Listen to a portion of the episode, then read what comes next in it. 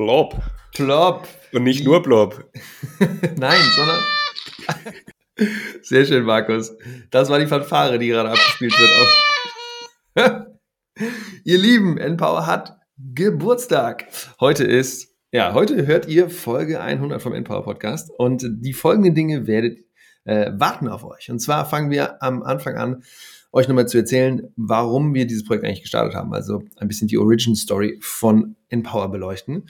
Danach gibt es einen kleinen äh, Teil zu, äh, genau, Update zu, was passiert eigentlich gerade in der Energiewende, was sind so große Themen, die gerade in sich, ja, die gerade genau ein bisschen unklar sind, also zum Beispiel Auswirkungen des Bundesverfassungsgerichtsurteils von ein, vor ein paar Wochen, dass 60 Milliarden äh, aus dem Corona-Fonds nicht für die Energiewende benutzt werden können und was das für Implikationen hat. Danach haben wir dann ähm, vier äh, Updates von von Menschen, die mit denen, die bei uns im Podcast waren und die ja die erfolgreichsten Folgen waren. Und das sind äh, Themen wie Wasserstoff, Strommarktdesign und erneuerbare Energien, Photovoltaik und Wärmepumpen. Also die Folgen, die von euch am meisten gehört wurden, die haben wir nochmal eingeladen, die Person, und die geben uns ein kleines Update über ihre Themen, weil wir hoffen und wir dachten, dass das euch äh, Mehrwert stiftet. Und danach naja, wir sind euch ja ziemlich auf den Sack gegangen in den letzten Wochen, äh, dass wir äh, uns wünschen, ein paar Snippets von euch zu hören. Und ja, wir haben ein paar Snippets bekommen. Deswegen in der zweiten Hälfte, ähm, genau, hören wir einfach die Sprachnachrichten an, die wir von euch bekommen haben. Und wir haben sie noch nicht gehört. Ähm, genau, und werden dann live drauf, äh, drauf reagieren. Markus, wie geht's dir? Schön, schön eingebunden hier, damit wir dann live einspielen können. Es ist auch ein ganz neues Feeling jetzt hier mit so einem Soundboard dann da drauf. Ja, äh, grundsätzlich geht's mir gut, aber nicht ganz so gut, weil ich war leider erkältet die letzten Tage. Hört man leider auch bei einer Aufnahme, die wir später gleich noch hören werden, dass ich noch erkältet bin. Aber heute ist schon wieder deutlich besser und ich freue mich extrem drauf, das jetzt mit dir zu machen. Ich find's mega, mega, mega geil, dass wir jetzt 100 Folgen Endpower produziert haben und es ist einfach richtig cool, wie viel positives Feedback wir dazu bekommen, wie viel Spaß und Freude Leute damit haben, wie viele Leute damit lernen und ich bin da echt, also es ist einfach richtig, richtig schön. Wie ist es bei dir?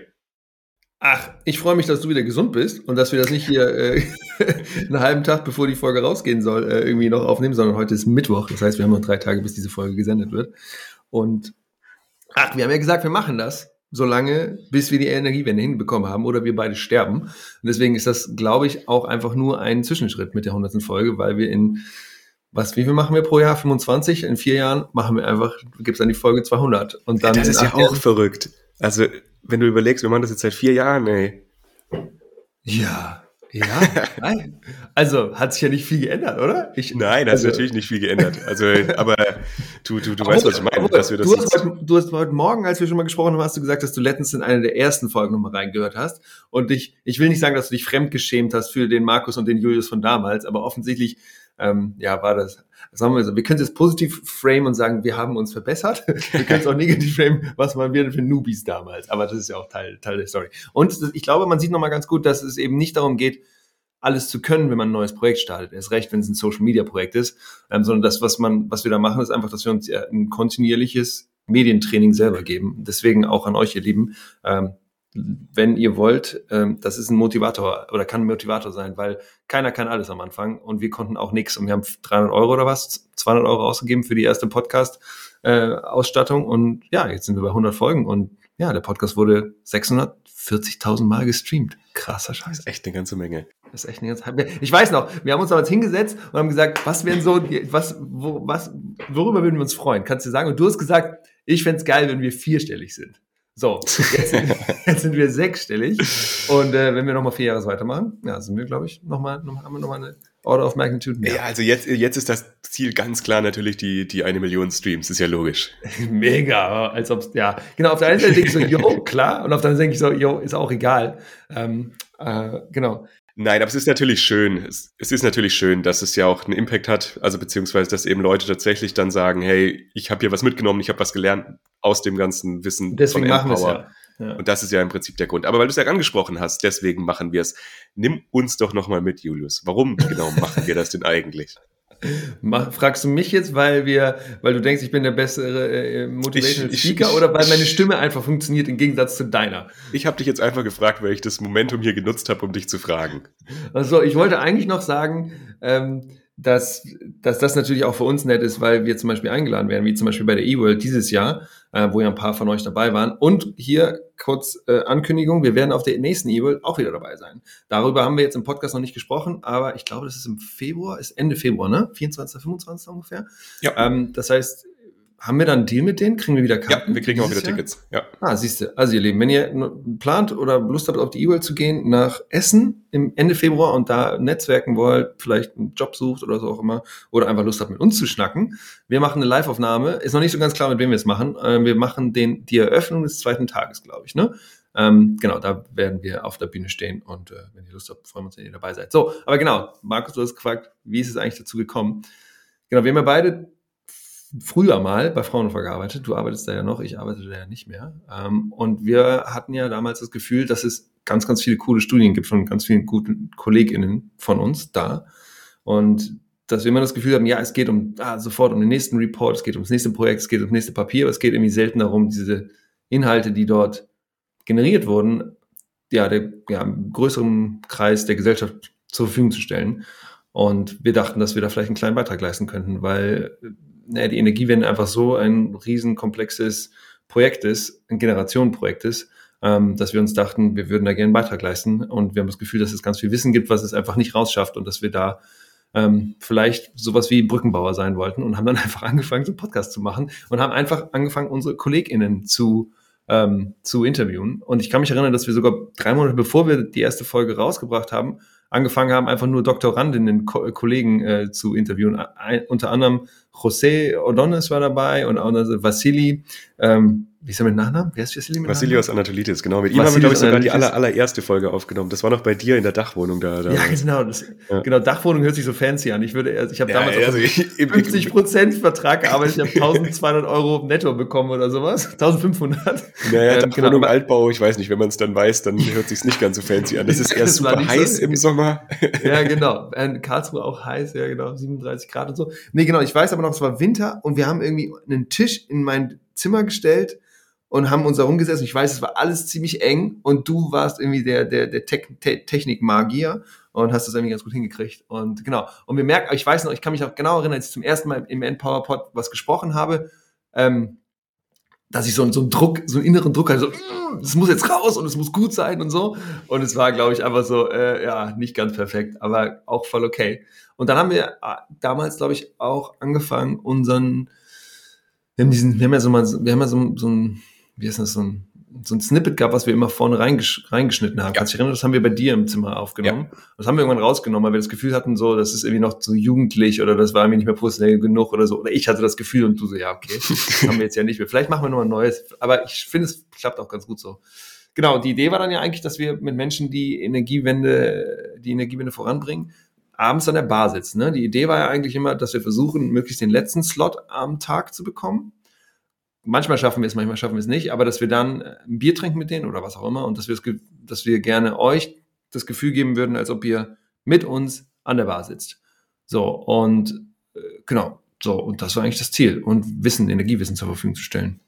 Genau, was man vielleicht noch dazu sagen muss, ähm, dass wir tatsächlich ja die ersten Folgen ja auch alle vor Ort aufgenommen hatten und es tatsächlich auch so abgelaufen ist. Also wir haben uns mit den Leuten getroffen, mit einem Bierchen und haben da zusammen dann eben über diese ganzen Themen gesprochen. Und dann war das ja relativ schnell, dass dann Corona kam. Wir haben die erste Folge Februar oder März 2020. 3. Februar 2020. 3. Februar 2020. Das heißt, wir hatten irgendwie fünf, sechs Folgen, bevor es dann tatsächlich losging mit Corona, die wir halt live dann aufgenommen hatten mit den Leuten vor Ort.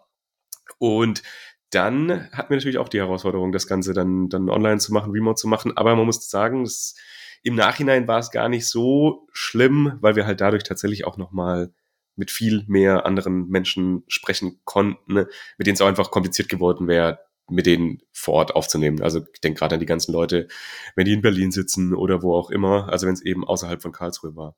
Wobei wir einmal sogar noch nach Stuttgart gefahren sind zur, ne, zur ENBW. Genau, das Genau, ähm, Mastio hieß der Kollege, ne? Ich glaube, ja. Äh, Vorstandsvorsitzender war. Einer der wenigen, die wir gesiezt haben. Wir haben auch den Vorstandsvorsitzenden der GLS Bank haben wir gesiezt. Wir haben Herrn Mastio gesiezt von der EMBW. Wen noch? Gar nicht so viele. Wir haben, genau, und am Anfang war das eben tatsächlich so, dass wir einfach fast immer e-, Energiewende WissenschaftlerInnen irgendwie im Podcast haben und dann hat sich das irgendwann ja ein bisschen verselbstständigt und dann sind auch andere Leute davon zugekommen. Wir kriegen immer noch jede Woche mindestens eine E-Mail von, von irgendwelchen ähm, PR-Agenturen. Und da haben wir dann eben jetzt 100 Folgen mit heute produziert, um Energiewissen zu verbreiten.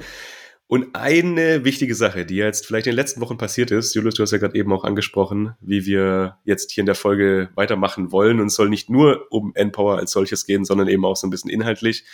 Und wir wollten ja jetzt mal noch ein bisschen drüber sprechen, was denn jetzt eigentlich dieses Urteil des Bundesverfassungsgerichts für Auswirkungen hat für dieses ganze Thema des Klimawandels und Energiewende im Ganzen. Ja, hol uns doch nochmal rein. Warum wurde denn da überhaupt das Bundesverfassungsgericht angerufen?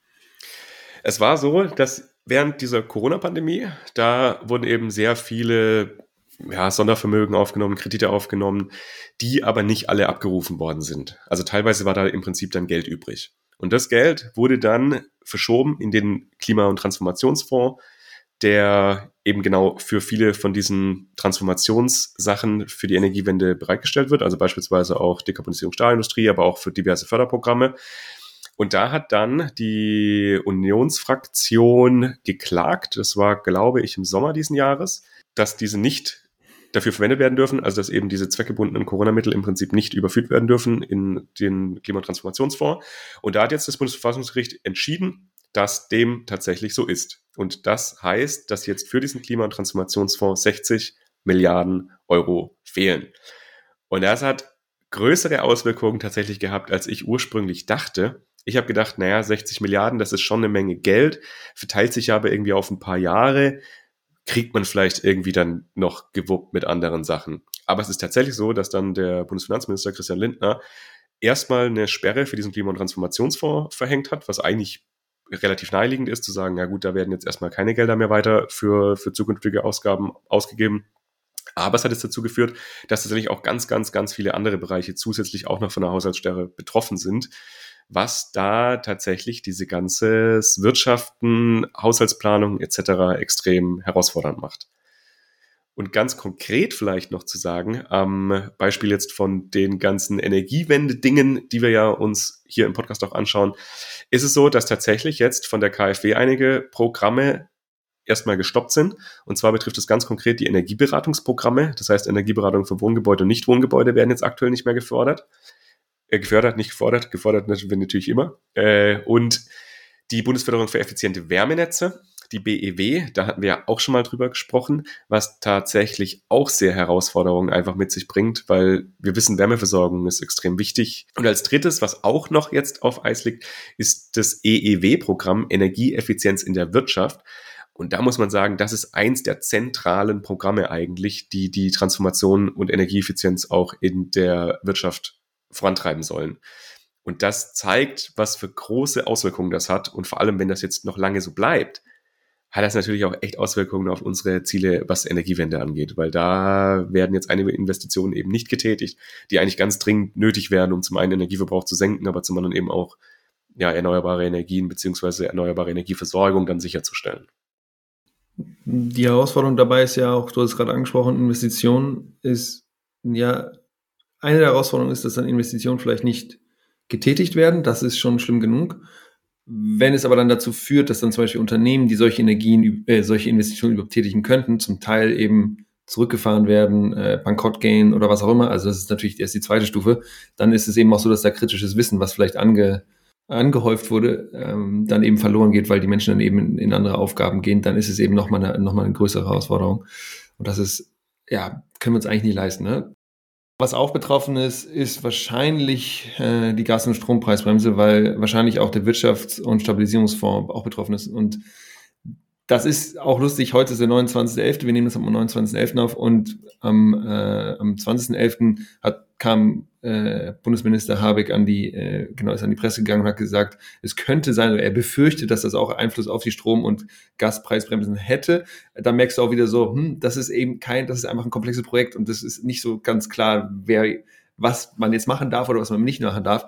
Ähm, natürlich kann man aber trotzdem auf der anderen Seite sagen, dass die Preise für Gas und ähm, für Strom einfach natürlich substanziell niedriger jetzt wieder sind, als sie das zum Beispiel im Jahr, ja, im Jahre 2022 waren. Also wir können das sehen. Äh, zum Beispiel, wenn ihr Lust habt, könnt ihr das sehen im Zeit Online ähm, Energieversorgungsmonitor. Da sieht man, dass Strompreise, was, was war das hier, über 40 Cent waren, zu gro für große Teile ähm, des Jahres 2022 und dass wir jetzt eben bei im Jahr 2023, wo sind wir jetzt gerade bei 30 wieder angekommen sind. Also zwischendurch waren sie mal bei 70 Cent, jetzt sind wir bei 30. Da ist es vielleicht auch okay, dass solche Preisbremsen eben wieder kassiert werden. Aber natürlich gibt, ist, ja, ist das wieder ein Rückschlag für die Energiewende und das, ja, hätten wir vielleicht auch anders lösen können. Was ich am lustigsten fand, war, dass, was heißt lustig, aber dass diese Klage ja von der, wenn ich es richtig verstanden habe, CDU-CSU-Fraktion einge, einge, ähm, eingereicht worden war. Und dass die natürlich jetzt irgendwie einen politischen Gewinn haben. Also sie haben der Regierung die ja vielleicht nochmal Grenzen aufgezeigt.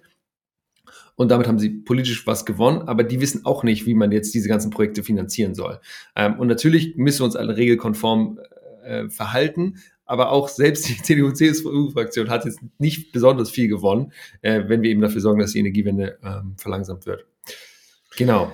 Und das ist jetzt die große Herausforderung. Wo nimmt man denn jetzt überhaupt dieses Geld her? Weil, wie du es gesagt hast, das ist eigentlich relativ essentiell. Also bei der Strom- und Gaspreisbremse, du hast es ja gerade gesagt, im Prinzip so wichtig ist es nicht, weil die meisten Neuverträge unterhalb von dieser, von diesem Cap eigentlich schon sind.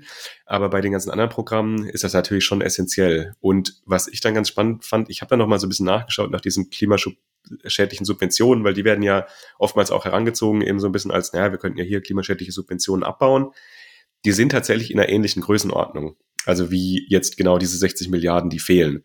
Ich habe da nochmal beim Umweltbundesamt nachgeschaut, die das auch regelmäßig analysieren. Und da ist der letzte Datenstand, dass die klimaschädlichen Subventionen ziemlich genau 65 Milliarden Euro sind jährlich.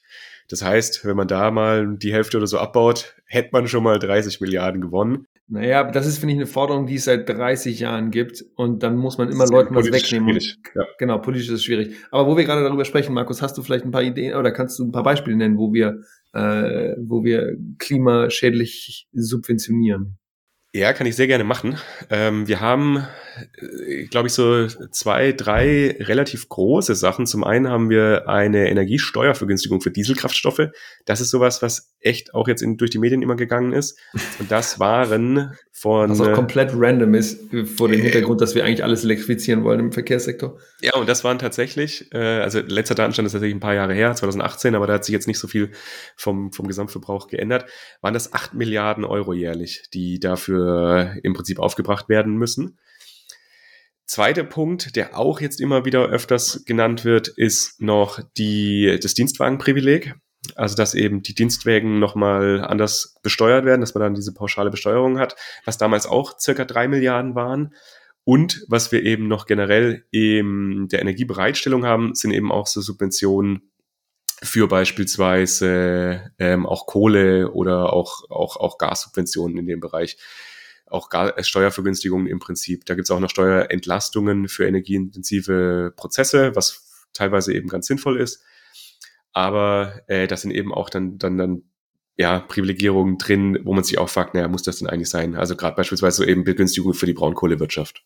Ja, bis vor kurzem haben wir sogar noch Geld zur Verfügung gestellt bekommen, wenn man sich einen neuen Gas, äh, einen Gasboiler reinbaut. Ja. Also ich glaube, das ist jetzt ausgelaufen, aber das habe ich mich während meiner Promotion immer die ganze Zeit gefragt, so ey, wir wollen raus aus den Fossilen und trotzdem, wenn du dir eine neue fossile Infrastruktur in dein Haus investierst oder einbaust, dann kriegst du da wieder ein paar hundert Euro noch wieder dazu. Ähm, ja, aber da sind wir wenigstens raus jetzt mittlerweile. Guti. Wollen wir in unser, wollen wir in unseren ersten Schritt gehen, unser ersten, in unser erstes Kurzinterview?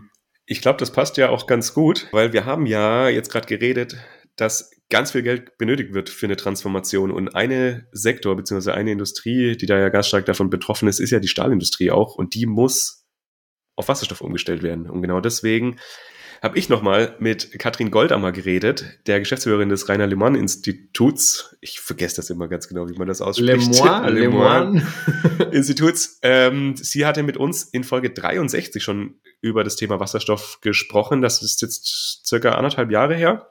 Und genau, jetzt hören wir doch einfach mal rein, was Katrin dazu zu sagen hat zu dem Thema Update Wasserstoff.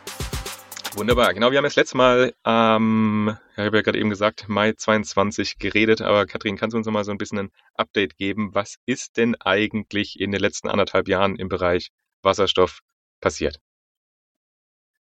Also beim Wasserstoff sind viele Sachen passiert. Ich glaube, dass mittlerweile jeder und jede schon mal von Wasserstoff gehört oder gelesen hat, oder? In jeder überregionalen Zeitung und in den Nachrichten kam das Thema schon vor. Und verrückterweise auch im Kontext von einem Thema, wo ich Wasserstoff selber gar nicht so sehe. Also ich denke an die Debatte ums Heizen in der Zukunft. Ähm, aber auf der Politikebene ist äh, sicherlich einer der Meilensteine gewesen, die sogenannte Fortschreibung der nationalen Wasserstoffstrategie. Deutschland war ja sehr früh dran mit so einer ersten Wasserstoffstrategie und da ganz stolz drauf. Und jetzt gab es die Version 2 im Juli 2023. Und wenn man sich die anschaut, hm, dann sieht man, dass ein paar Sachen gleich geblieben sind. Prioritäten zum Beispiel sind gleich geblieben. Also Einsatz in der Industrie wird priorisiert gegenüber dem Einsatz in anderen Bereichen. Und wenn der nächste Bereich kommt, dann wahrscheinlich sozusagen Schwerlasttransport, Fliegen, Schifffahrt und so weiter, nicht so sehr heizen. Und mittlerweile ist man sich auch sicher, dass man das im Strombereich braucht. Das steht da weiterhin so drin. Aber ein paar Sachen sind neu dazugekommen. Ich würde sagen, die nationale Wasserstoffstrategie ist sogar ganz gut angenommen worden von den meisten. Da steht zum Beispiel drin, dass wir eine höhere Elektrolysekapazität in Deutschland aufbauen wollen. Fanden alle gut, habe ich durch die Bank Unterstützung für gehört. Da steht aber auch zum ersten Mal drin, dass wir für den Start der Wasserstoffwirtschaft nicht nur grünen Wasserstoff benutzen wollen, der aus erneuerbaren Energien hergestellt wird, sondern auch andere Wasserstofffarben. Und da steht sehr explizit drin, dass dieser Wasserstoff dann einen niedrigen CO2-Wert haben soll. Das ist der Messwert, aber es ist eben nicht ausschließlich so, dass der aus grünem äh, Strom hergestellt werden soll. Und da habe ich viel Kritik gehört. Da haben viele gesagt, na, das verlängert doch eigentlich nur die fossile Welt, in der wir gar nicht bleiben wollen. Äh, und wenn man sowas wie blauen Wasserstoff berücksichtigt, das würde ja heißen, dass man irgendwo diesen Kohlenstoff speichern muss. Dann wissen wir gar nicht, wie das technisch gehen soll. Das ist uns viel zu risikoreich. Also das kam jetzt mit der neuen Wasserstoffstrategie schon mit rein. Und die andere Seite sagt halt, naja, der grüne Wasserstoff, den wird es nicht geben bis 2030 oder 35, nicht in den Mengen. Und deswegen brauchen wir irgendwie eine realistische Vorbereitung auf diese Welt mit einem Energieträger, der technisch identisch ist, aber eben aus anderen Quellen kommt und der aber auch CO2-arm ist. Also da hat man irgendwie so eine Abwägung gefunden. Und das steht jetzt zum ersten Mal in der neuen nationalen Wasserstoffstrategie drin. Und was ich auch gesehen habe, ist, dass zum ersten Mal dieses Infrastrukturthema jetzt richtig groß geworden ist. In den letzten anderthalb Jahren, sowohl in der Wasserstoffstrategie wie auch in vielen Bundesländern, gibt es die ersten Ideen für sogenannte Wasserstoffstartnetze. Also was sind die wahrscheinlichsten Korridore, wo wir eigene Netze brauchen, wie lang werden die sein, wo gehen die vermutlich lang. Das gibt es jetzt zum ersten Mal, quasi so wie man früher so eine Art Netzentwicklungsplanung gemacht hat für irgendwie Strom oder Gas, gibt es die jetzt auch zum ersten Mal für Wasserstoff. Und das ist spannend, weil das so eine klare Aussage darüber macht, dass wir dafür eine eigene Infrastruktur brauchen wenn man sich da jetzt umhört, sagen die meisten Leute vor allen Dingen, Infrastruktur ist teuer, wie finanzieren wir das? Also eine Wer kriegt ein Incentive, um in Wasserstoffinfrastruktur zu investieren? Das sind dann die großen Fragen, die da als nächstes kommen.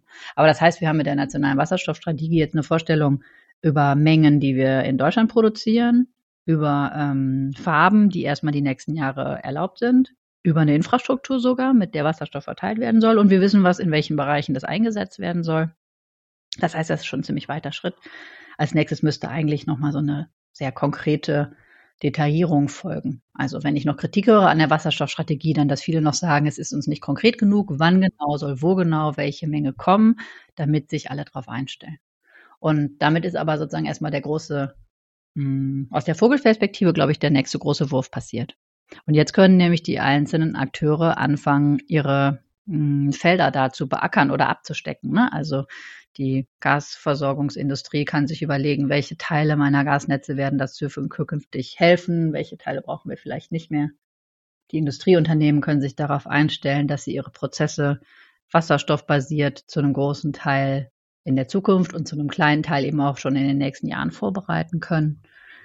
Und das haben wir erreicht, sozusagen auf der ganz großen politischen Ebene. Und ansonsten ist es so, wenn man sich heute umguckt und man sagt sich, hm, ich interessiere mich fürs Thema Wasserstoff, wo könnte ich denn Informationen finden? Das hat sich halt enorm verändert. ne? So viel Pressemitteilung zum Thema, so viele Nachrichten, so viele Netzwerke und Veranstaltungen. Also absolutes Trendthema weiter. Ja, auf jeden Fall. Ich ja. hatte auch, du hast ja ganz am Anfang auch da äh, gesagt, dass jetzt in diesem Thema Heizen das ja auch irgendwie wieder auf der Agenda war, Wasserstoffheizungen oder eben Netze, die dann Wasserstoff transportieren zum Heizen. Und in der Diskussion ist ja auch im Wärmeplanungsgesetz jetzt dieses festgeschrieben, dass Wasserstoff eben auch als Erfüllungsoption gilt für ähm, diese 65 Prozent Erneuerbare. Und da in der Kombination habe ich dann eben auch mitbekommen, dass gerade dieser Thema blauer Wasserstoff relativ von manchen Akteuren äh, hochgehypt wird, wieder im Gegensatz zu grünem. Wie ist denn deine Einschätzung dazu? Kannst du noch mal ganz kurz sagen, was blauer Wasserstoff ist und dann eben deine Einschätzung dazu? Mhm. Also früher haben wir gedacht, man müsste unterscheiden zwischen irgendwie grünem Wasserstoff aus Erneuerbaren und grauem, so klassisch aus Erdgas hergestellt über Dampfreformation. Äh, und wenn man diesen grauen nimmt und dann da irgendwie die CO2-Anteile abspalten würde, dann hätte man eben blauen. Ähm, das heißt, der ist dadurch CO2-frei, dass das CO2 abgespalten wird. Jemand anders muss sich dann aber darum kümmern. Und das ist auch die Kritik daran. Ne? Man hat es abgespalten, man muss es aber irgendwo sinnvoll und sicher speichern können. Und da machen sich viele Sorgen, ob das geht. Ähm, theoretisch gibt es jetzt in der neuen Wasserstoffstrategie sogar noch den türkisen Wasserstoff. Ich weiß nicht, ob davon schon alle gehört haben. Der wird auch aus Erdgas hergestellt, aber mit einem anderen Verfahren. Das Verfahren heißt Pyrolyse. Und dann hätte man zwei weitere Wasserstoffformen zur Verfügung, die technisch möglich wären zu erzeugen, weil wir wissen, wie das geht. Wir wissen ehrlich gesagt noch nicht so viel über CO2-Abspaltung und Speicherung, aber wir stellen uns das so schön vor und können dann aber diesen Wasserstoff auf jeden Fall schon mal zur Verfügung stellen und wir machen den aus Erdgas, davon haben wir genug. So, und deswegen ist der zur Verfügung. Ne? Den könnte man auch hochskalig zur Verfügung stellen für die nächsten Jahre. Und das ist auch, glaube ich, der Grund, warum der in die Wasserstoffstrategie reingekommen ist. Der ermöglicht halt, den Industriezweigen, die heute schon ausprobieren wollen, wie es wäre, auf Wasserstoff umzustellen, das relativ kurzfristig zu tun. Und bei diesem blauen oder türkisen Wasserstoff könnte man dann darauf achten, dass die sozusagen nominell nur eine bestimmte CO2-Menge pro Kilogramm Wasserstoff haben. Und da kommen diese neuen Farben jetzt zum ersten Mal mit rein und eröffnen damit eben auch der fossilen Welt so ein bisschen wieder die Chance, mit reinzukommen in die grüne Wasserstoffwelt oder in die, grün würde man dann nicht sagen, da würde man vielleicht sagen, klimafreundliche oder klimaneutrale Wasserstoffwelt. Und das ist so ein bisschen auch die ausgestreckte Hand, glaube ich, ne, gegenüber den Stakeholdern, die diese Welt gut kennen, die sich gut auskennen mit Erdgasspeicherung, mit Erdgastransport und so weiter. Das ist in Deutschland einfach ein Riesenthema. Und was ich auch feststelle, ist, das ist natürlich auch international ein spannendes Thema. Ne? Es gibt Länder, die stellen sich auf für den Export von grünem Wasserstoff, aber es gibt ehrlich gesagt auch noch viel mehr Länder, die stellen sich aus auf für den Export von blauem Wasserstoff, weil die Erdgas haben, meinetwegen aus Shale-Gas, dieses klassische Fracking-Gas zum Beispiel, und weil die sich vorstellen können, dass sie das relativ schnell CO2-arm bekommen durch Abspaltung und Speicherung. Und dass es denen leichter fällt, auf diese Art quasi, sagen wir mal, CO2-armen Wasserstoff zu erzeugen, als über den Ausbau der erneuerbaren Energien, den man eben auch vor Ort sehr gut für Strom direkt nutzen könnte. Mhm. Wenn du jetzt in die Zukunft schaust, jetzt nochmal vielleicht in eineinhalb Jahren oder in zwei Jahren, was glaubst du, was sich da jetzt noch in dem Bereich entwickeln wird oder was sind da jetzt so die nächsten spannenden Punkte, die vielleicht kommen werden? Was wir in den nächsten ein, zwei Jahren brauchen, sind die ersten Wasserstoffmärkte.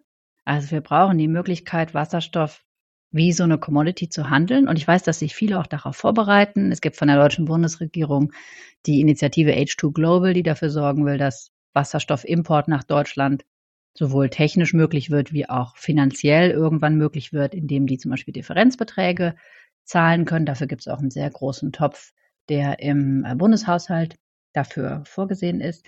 Aber es gibt auch so Initiativen wie unseren Wasserstoffmarktplatz. Den äh, habe ich mit meiner Firma Localizer entwickelt für erstmal Berlin-Brandenburg. Und da geht es darum, dass sich überhaupt erstmal diejenigen treffen können, die Wasserstoffbedarfe haben oder Wasserstoff loswerden wollen, sodass wir da quasi Matchmaking machen. Also es werden sich diejenigen ähm, in der Plattform kennenlernen. Die werden richtig gematcht von der Software, weil die einen zum Beispiel eine erneuerbare Energienanlage haben und die könnten mit einem Elektrolyseur relativ einfach grünen Wasserstoff herstellen und weil woanders, vielleicht 200 Kilometer entfernt, aber vielleicht auch nur um die Ecke, eine Firma sitzt, die gerne grünen Wasserstoff einsetzen würde. Das heißt, wir bringen die quasi physisch zusammen und dann gibt es die Möglichkeiten, die auch marktlich zusammenzubringen, diese Akteure. Und dann läuft es, glaube ich, langsam los, dass man mit Wasserstoff wirklich auch wie man sonst auch bei der Energie- und Ressourcenbeschaffung arbeiten würde, seine täglichen Prozesse besser planen kann. Okay, super. Sind wir mal gespannt, was sich dann in den nächsten Jahren da entwickeln wird. Dann vielen Dank, dass du dir die Zeit genommen hast, heute nochmal uns ein kleines Up-Update zu geben. Du warst ja schon quasi das erste Update zum Thema Wasserstoff und euch ganz viel Erfolg mit dem Wasserstoff-Thema weiterhin und natürlich auch mit dem Wasserstoffmarktplatz. Dankeschön. Ja, ist spannend auf jeden Fall, also was sich da in dem ganzen Bereich tut. Wasserstoff ist einfach echt ein, ein wichtiges Thema und was mir noch jetzt nochmal klar geworden ist, ist, dass diese Infrastrukturfrage halt immer noch nicht so 100 Prozent geklärt ist. Also wie genau, wann genau, wo genau, das hatte ich irgendwie da oder gehofft, dass das in dieser Wasserstoffstrategie eben enthalten sein sollte, aber wie Katrin da gesagt hatte, ist das nicht ganz so einfach, also das alles so festzuschreiben. Ja, ich glaube, ein, ein zentraler Punkt, wenn wir über Infrastrukturen sprechen, ist dieser European Backbone der genau geplant wird. Und da hat sie ja auch gerade gesagt, dass man gerade darüber nachdenkt, wo die, wo der denn eigentlich gebaut wird und wie groß der wird und von wo nach wo und so weiter. Ähm, ich, ich glaube, ich würde auf zwei Punkte von ihr gerade kurz eingehen wollen. Einmal hat sie angesprochen, ähm, Wasserstoff für Heizen. Und da haben wir unseren guten Freund Jan Rosenau, der unendlich viele Studien gesammelt hat, wissenschaftliche Studien, die bezeugen, dass eigentlich Heizen finanziell, also das mit Wasserstoff heizen finanziell wenig attraktiv ist und wenig sinnvoll ist.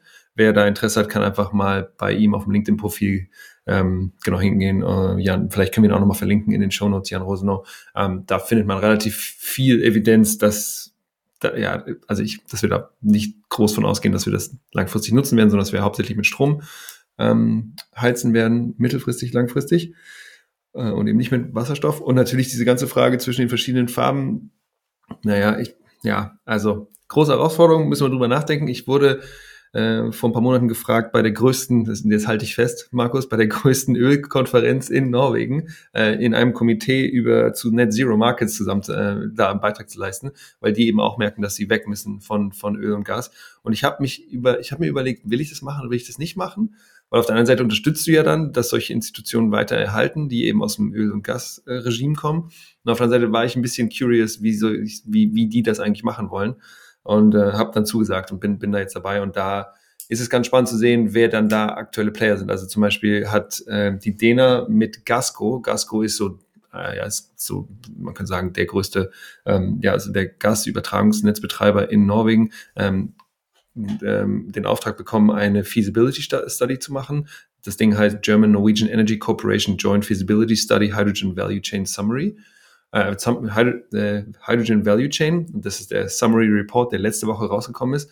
Und was da drin steht, ich lese mal fünf Sätze vor und übersetze die mal kurz, ähm, ist ganz spannend, also weil sich das sehr gut matcht mit dem, was, ähm, was Katrin gerade erzählt hat. Und zwar um, ich fange jetzt an. The projected demand for hydrogen in Germany will exceed the domestic production volumes for hydrogen already before 2030. Also man geht davon aus, dass mehr Bedarf dasteht, äh, als das produziert werden kann in Deutschland, auch schon vor 2030.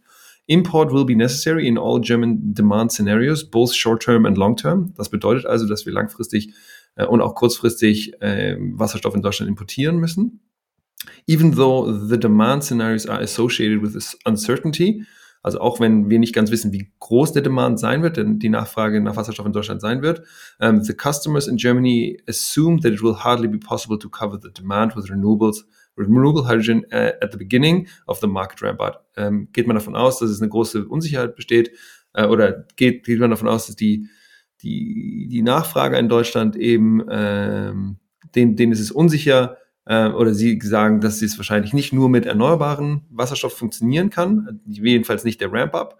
Und dann der letzte Satz jetzt, as such, the purchase of low carbon hydrogen is expected to be necessary and therefore desirable. Und, und aus diesem Grund geht man eben davon aus, dass der Ankauf von ja, äh, Low Carbon Hydrogen, wie übersetzt man das? Äh, Kohlenstoffarm CO oder CO2-arm. Genau, ja. eben ähm, benötigt wird. Und das ist genau das, wovon ähm, Katrin gerade gesprochen hat. Also, dass es eben nicht darum geht, großen, äh, also hier große Kapazitäten für erneuerbare Energien aufzubauen äh, und daraus dann Wasserstoff zu machen und den nach Deutschland zu exportieren, sondern es geht ganz, ganz hart um, um blauen Wasserstoff. Ähm, und man könnte sagen, ja, blauer Wasserstoff ist eben ein einen, äh, einen Low-Carbon-Fuel. Das stimmt auch irgendwie, aber es ist eben kein No-Carbon-Fuel. Also bei jedem, bei jeder blauen Wasserstoffproduktion wird es immer CO2 äh, wird es immer CO2 geben, was nicht gecaptured wird, weil die Capture-Raten eben, man geht davon aus, dass man so 80, 90, vielleicht 95 Prozent äh, des CO2 capturen kann, aber das heißt, es ist immer noch 5 Prozent ähm, immer noch in die, in, die, in die Atmosphäre gehen. Und wenn wir uns überlegen, ja, Deutschland ist ein sehr großes industrialisiertes Land, naja, das ist einfach ziemlich viel Wasserstoff, was da gebraucht wird. Das ist ziemlich viel CO2, was da in die Luft geht. Ich will nicht sagen, dass alles schlecht ist mit blauem Wasserstoff. Ich glaube, es ist nur wichtig, sich klar zu machen, dass das ein Low-Carbon-Fuel, aber kein Zero-Carbon-Fuel ist. Ähm, und dass wir einfach wissen, auf was wir uns da äh, auf was wir uns da einlassen. Genau, das waren meine zwei Punkte. nee, genau, und langfristig ist es ja so, also dass wir langfristig müssen wir ja auch auf den grünen Wasserstoff dann einfach kommen. Die Frage ist aber, wenn wir jetzt investieren in große Capacities für blauen Wasserstoff, dann haben wir da eben schon wieder eine neue Fahrtabhängigkeit. Genau, man hat da natürlich Login-Effekte, ja, dass man eben dann darauf bestehen bleibt.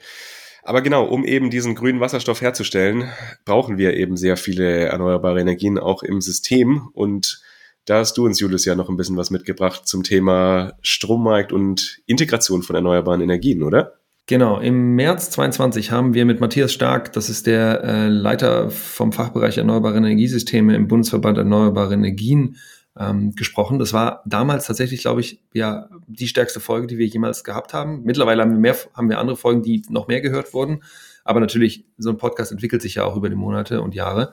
Ähm, genau, damals war das die erfolgreichst gehörte Folge. Und da würde ich sagen, rutschen wir einfach gleich rein. Ich hab, wir haben über drei Themen gesprochen. Ähm, und ich glaube, am Ende haben wir noch, äh, habe ich ihn noch mal ein bisschen herausgefordert. Äh, mal gucken. Dann mal los. Er ist Leiter Fachbereich Erneuerbare Energiesysteme beim Bundesverband Erneuerbare Energien und er war im März 2022 bei uns und zwar zu einem zu einer Folge zu äh, Strommarktdesign und Integration Erneuerbare. Und diese Folge wurde mittlerweile mehr als 12.000 Mal gestreamt. Deswegen willkommen zurück im Podcast, lieber Dr. Matthias Stark. Hi Matthias. Hallo Julius. Schön, dass du dabei bist. Vielen Dank. Matthias, wir fangen direkt an. Und zwar, gib uns mal ein Update. Was ist denn eigentlich in den letzten Jahren passiert, wenn wir über Integration Erneuerbare sprechen?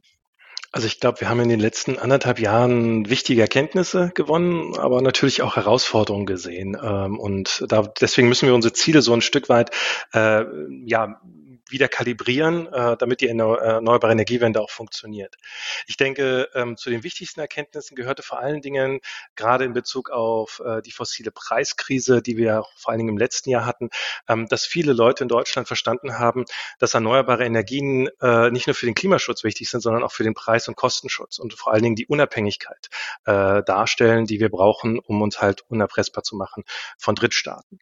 Ähm, so haben wir zum Beispiel im letzten Jahr im, Spot, äh, im Spotmarkt äh, ähm, im Durchschnitt mehrere hundert Euro äh, pro Megawattstunde gehabt, aber gleichzeitig auch äh, knapp 200 Stunden, wo der Preis äh, deutlich unter 10 Euro lag, äh, ein Drittel davon im negativen Bereich. Und das immer genau dann, wenn die erneuerbaren Energien halt äh, viel äh, vorhanden waren. Das heißt, wir können uns aus der fossilen Preiskrise nur heraus investieren mit erneuerbaren Energien. Und das gab halt auch einen massiven Schub, gerade im PV-Bereich, äh, für den Ausbau erneuerbarer Energien.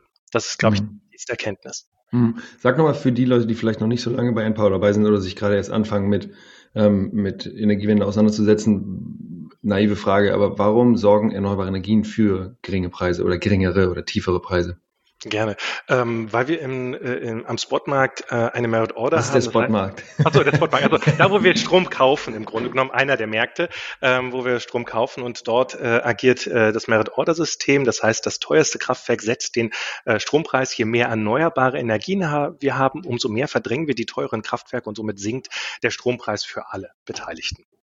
Super, genau. Und gibt es irgendwelche Gesetzesinitiativen in den letzten anderthalb Jahren, die substanziell das Strommarktdesign im, in Deutschland irgendwie verändert haben? Oder was fällt dir ein, was, was zum Beispiel jetzt, seitdem die Regierung, diese neue Regierung am Markt ist, am Markt ist, an der Macht ist, ähm, was sind so große Schritte von denen, die einen Einfluss auf die Integration Erneuerbarer haben?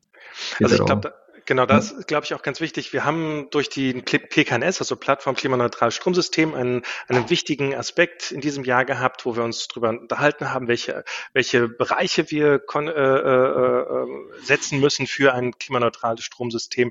Aber wir haben halt auch erkannt, dass es große Herausforderungen gibt. Also so wo haben wir zum Teil ähm, für bestimmte Debatten einfach Zeit vergeudet, ähm, die eigentlich nichts bringen. Also am offensichtlichsten ist das die CFD-Debatte, also Contract for Difference, die Abschöpfung Schöpfung von Mehrerlösen oder potenziellen Mehrerlösen. Und ähm, das gipfelte Anfang diesen Jahres halt in diesem Strompreis-Bremsengesetz. Äh, und effektiv haben wir zwar die Märkte massiv verunsichert, haben aber gerade mal 0,02 Cent pro Kilowattstunde abgeschöpft, also so gut wie gar nichts. Und genau solche Debatten, auch die Debatten über Strompreiszonen, äh, sind halt, äh, sind halt äh, in gewisser Weise herausfordernd, weil sie natürlich die Investoren auch ein Stück weit verschrecken oder zumindest verunsichern, ähm, ob sie sie in Deutschland investieren wollen oder nicht. Du hast, hier, du hast zwei Stichworte gerade genannt, einmal CFDs und einmal über Strompreiszonen. Wir haben vor vier Wochen, wenn diese Folge rauskommt, gerade eine Folge zu Strompreiszonen gemacht. Deswegen ich hoffe, dass die, äh, dass, dass die Menschen, die gerade zuhören, ein bisschen einen Überblick haben, was Strompreiszonen sind. Was ist dein, was ist dein Take? Äh, ja, nein, vielleicht? Aus deinem, was du gerade gesagt hast, hört es sich eher gerade so an, dass du ein bisschen kritisch bist. Genau, äh, definitiv nein ähm, aus einem ganz einfachen Grund. Ähm, Strompreiszonen, die Befürworter sagen immer sehr deutlich, naja, dann sinken ja die Strompreise, aber effektiv tut das vor allen Dingen im Norden, vor allen Dingen Schleswig-Holstein, viel Wind. Äh, äh, die Verbraucher in Schleswig-Holstein haben also deutlich niedrigere Strompreise als der Rest, wenn wir zum Beispiel würde, Strom genau, wenn wir mehrere Strompreiszonen hätten, würde wenn wir mehrere Strompreiszonen, genau, genau, über Schleswig-Holstein zum Beispiel. Das ist zwar toll für die Leute, die da leben, aber da leben nicht viele Leute, aber ganz, ganz viele erneuerbare Energien sind dort und die Kehrseite ist halt, dass dort wahnsinnig viel äh, äh, Marktwertverlust entsteht. Also die, äh, die Erneuerbaren, der, der Strom, der da erzeugt wird, ist viel, viel weniger wert, beziehungsweise negative Strompreise. Du weißt das ja aus unserer mhm. letzten Folge. Ähm, negative Strompreise bedeutet keine Vergütung, Stichwort Paragraph 51 im EEG. Und ähm, das führt dazu, dass äh, wir die Betriebswirtschaftlichkeit der erneuerbaren Energien und somit den Ausbau der erneuerbaren Energien drastisch reduzieren. Und umgekehrt genau das gleiche Spiel, nur umgekehrt in Bayern, Baden-Württemberg, da wo wir viel, wo wir viel Verbrauch haben, da haben wir auf einmal sehr hohe Strompreise. Strompreise. Und äh, das müssen dann auch die Kunden dann im Grunde genommen äh, entsprechend zahlen. Ja, man muss natürlich wissen, wenn man hier mit Matthias spricht, dass Matthias für die erneuerbare Energienindustrie spricht.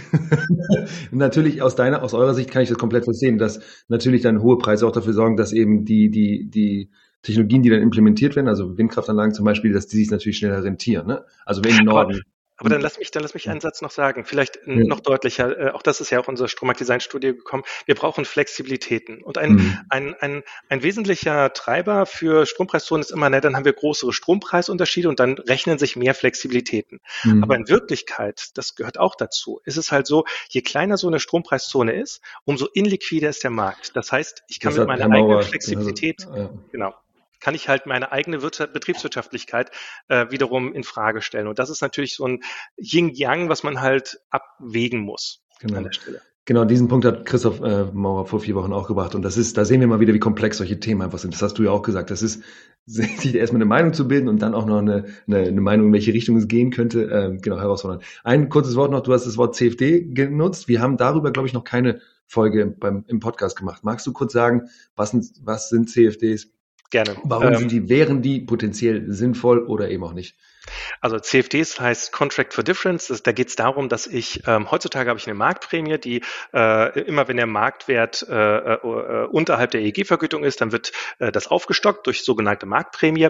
Und ein CFD würde genau das gleiche sein, nur umgedreht. Wenn wir also viel mehr haben als äh, die EEG-Vergütung, dann wird das obenrum abgeschöpft.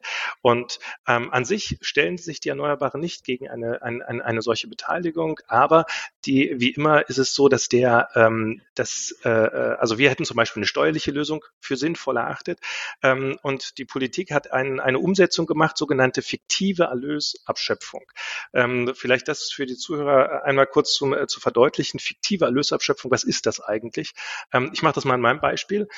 ich arbeite seit dreieinhalb Jahren beim Verband, war vorher in der Industrie, habe viel, viel mehr Geld verdient kein, keiner aus dem Finanzministerium würde auf die Idee kommen zu sagen, Herr Stark, fiktiv hätten Sie ja mehr Geld mit Ihrer Arbeitskraft verdienen können, deswegen setzen wir Ihre Steuer auf, den alt, auf das alte Gehalt an. Aber genau das macht man jetzt mit dieser fiktiven Erlösabschöpfung. Was, was ich damit sagen möchte, ist, es kommt auf die Ausgestaltung an, wie man eine Abschöpfung macht. Und äh, einer unserer wesentlichsten Punkte ist, wenn man es machen muss, zwingend machen muss, dann bitte schön unter realen Erlösen, also habe ich wirklich mehr Erlöse erbracht oder nicht.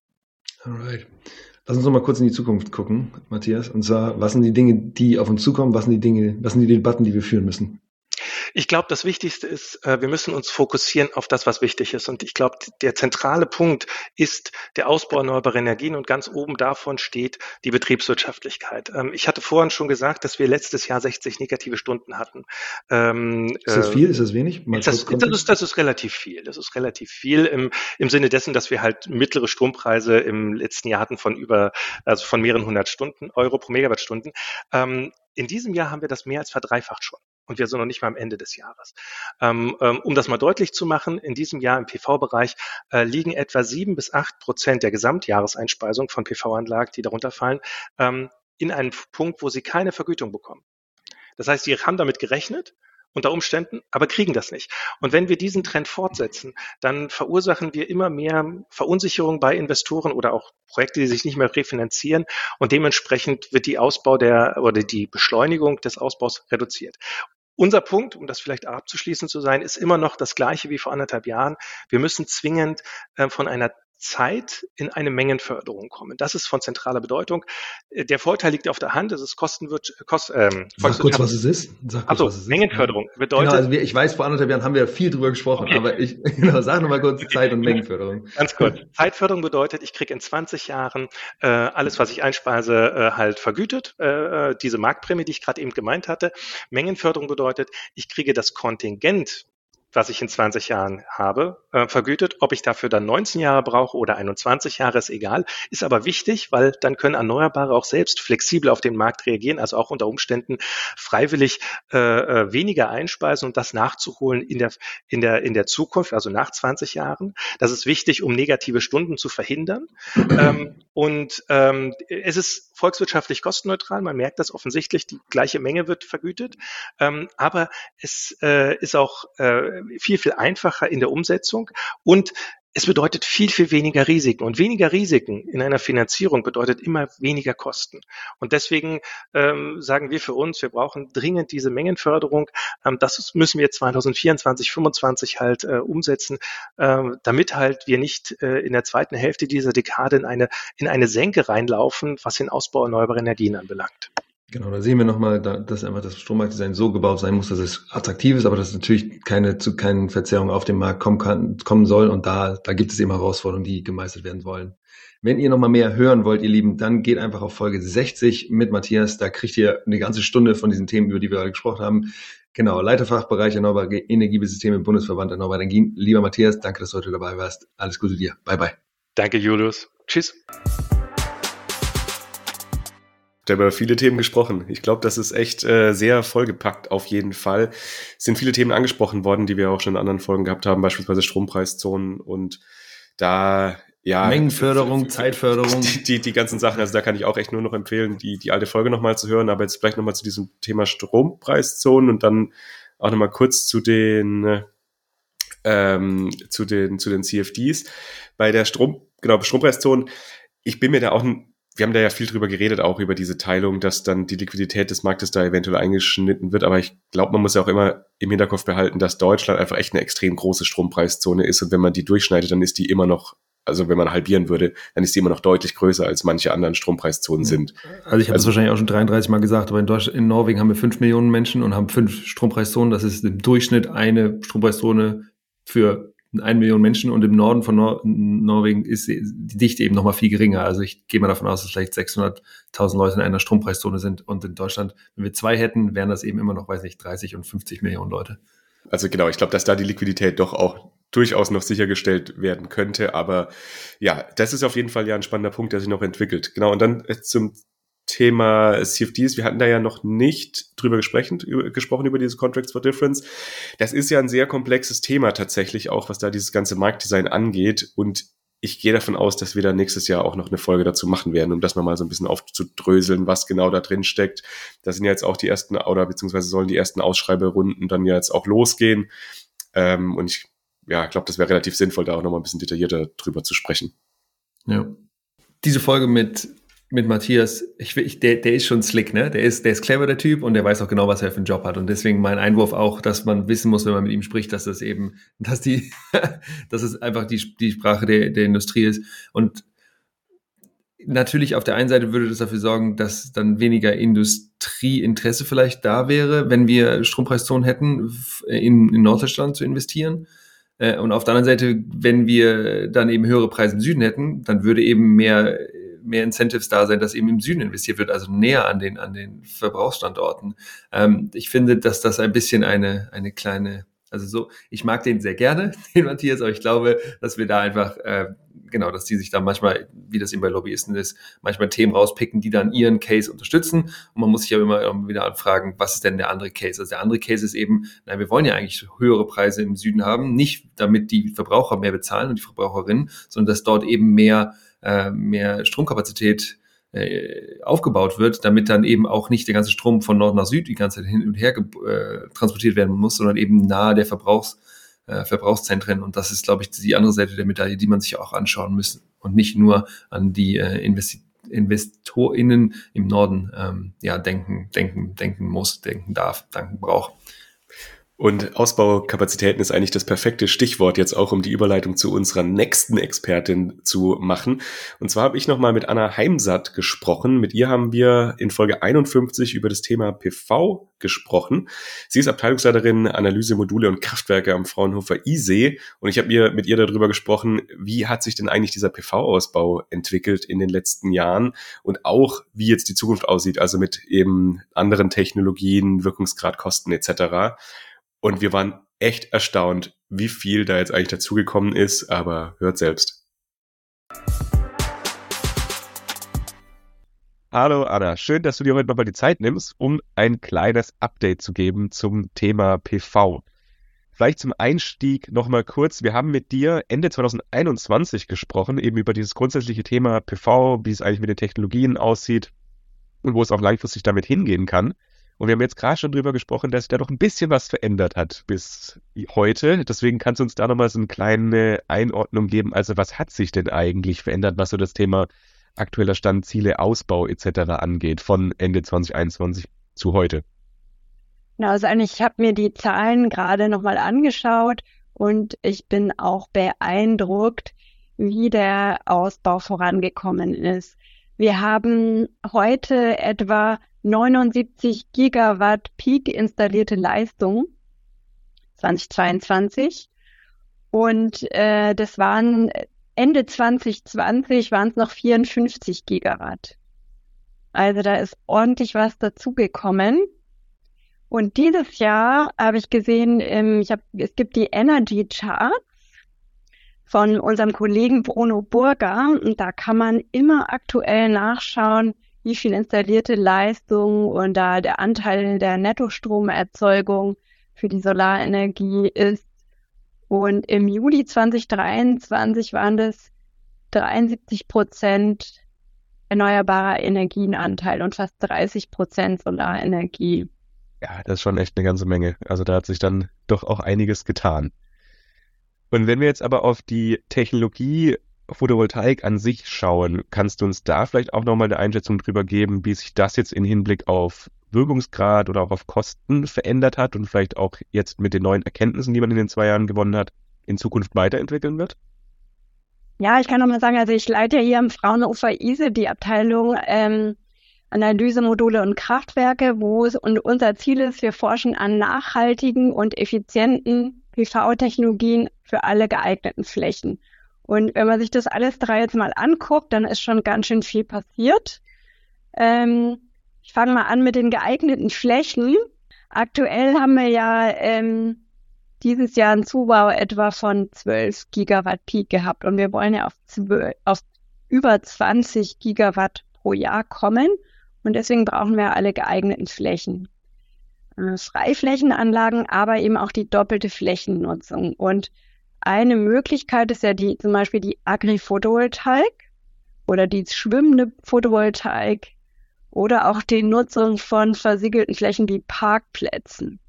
Und da sind wir schon ziemlich weit gekommen. Es gibt jetzt erste kommerzielle Anlagen und die Technologien haben es auch, die Anwendungen haben es auch ins EEG geschafft.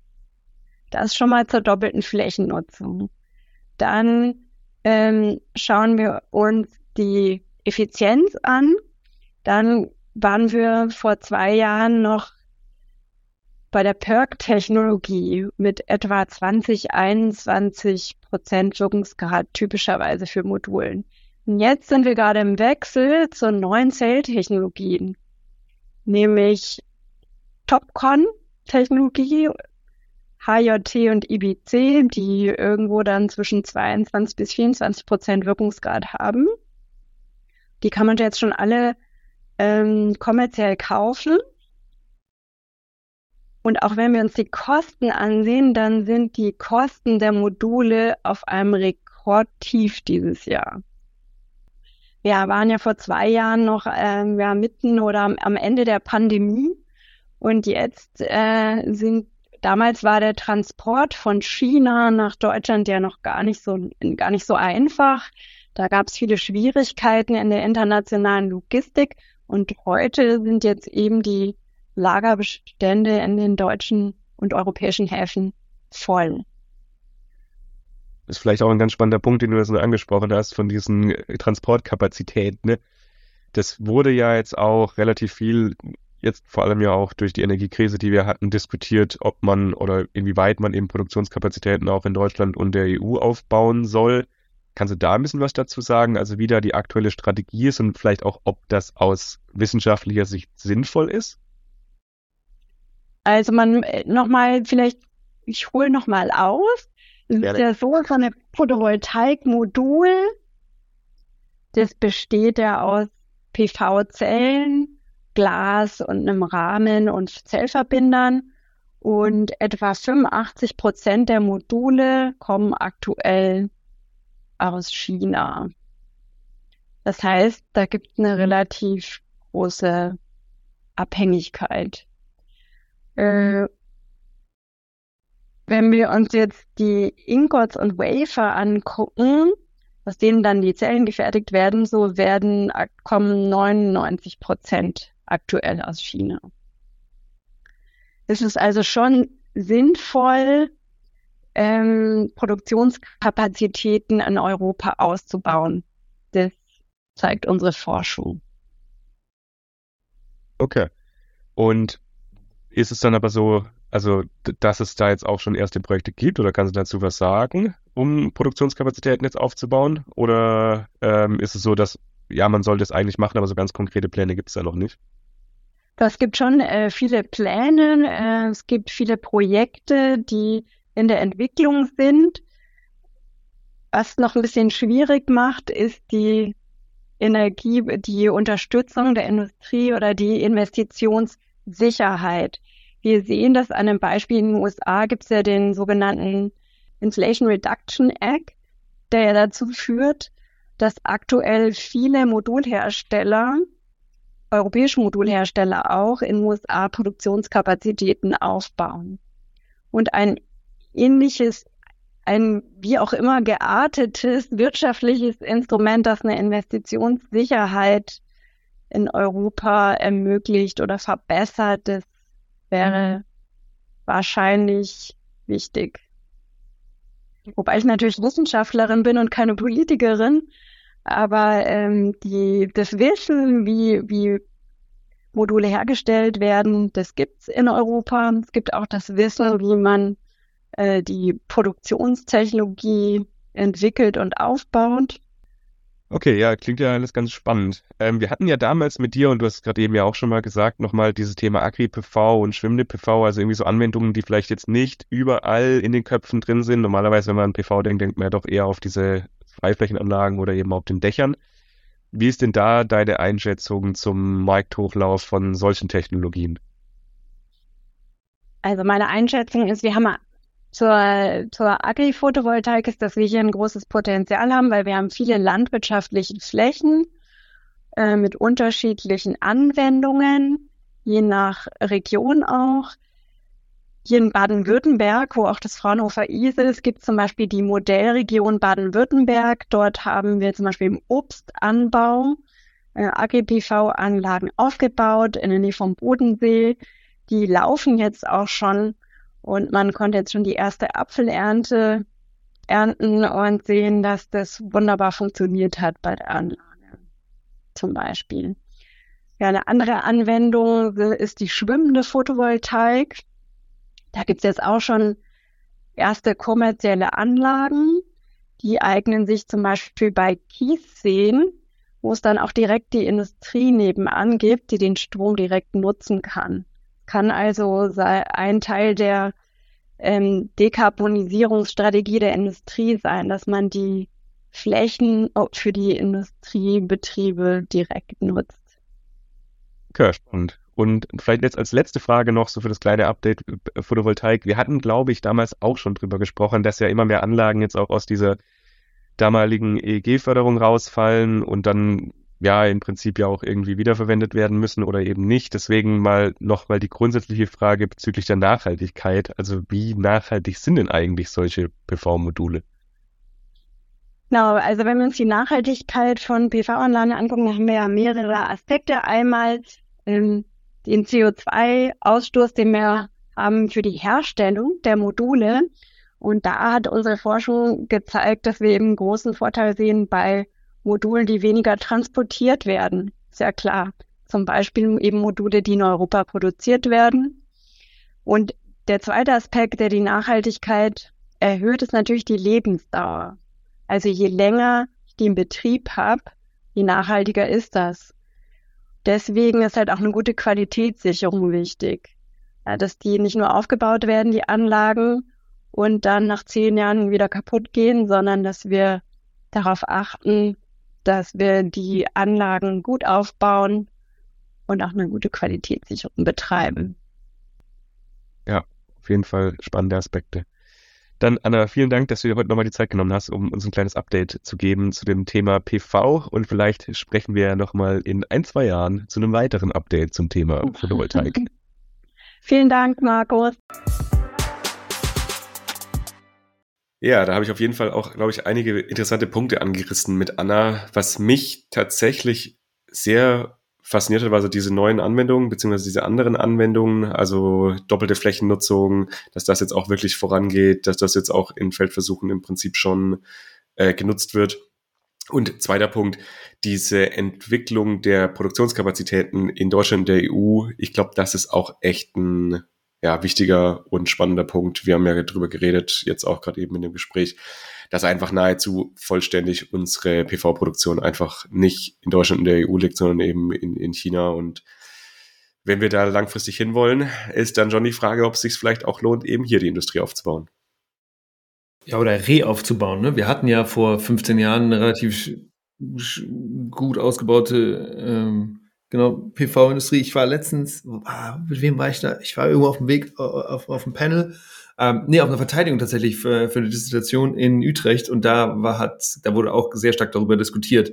Äh, kriegen wir das wieder hin? Was sind die Voraussetzungen dafür? Wollen wir das überhaupt? Und wenn wir das wollen, was müssen wir angehen? Was für Policies brauchen wir? Weil die Herstellung, also die, die Forschung, die ist ja nicht nur komplett in, in, in China, sondern die gibt es ja auch tatsächlich auch noch in, in, in europäischen Ländern. Und es gibt auch einige Startups, die da eben relativ spannende äh, Ansätze verfolgen, aber die Herstellung ist eben in China, weil China eben günstiger ist äh, im Vergleich als Deutschland oder eben andere europäische äh, Länder. Und das ist natürlich keine Diskussion, die ganz anders ist als in anderen Industriebereichen. Es ist ja auch in vielen anderen Industriebereichen so, dass da immer ja, in Low-Cost-Countries dann produziert wird und hier eben nur das Engineering stattfindet.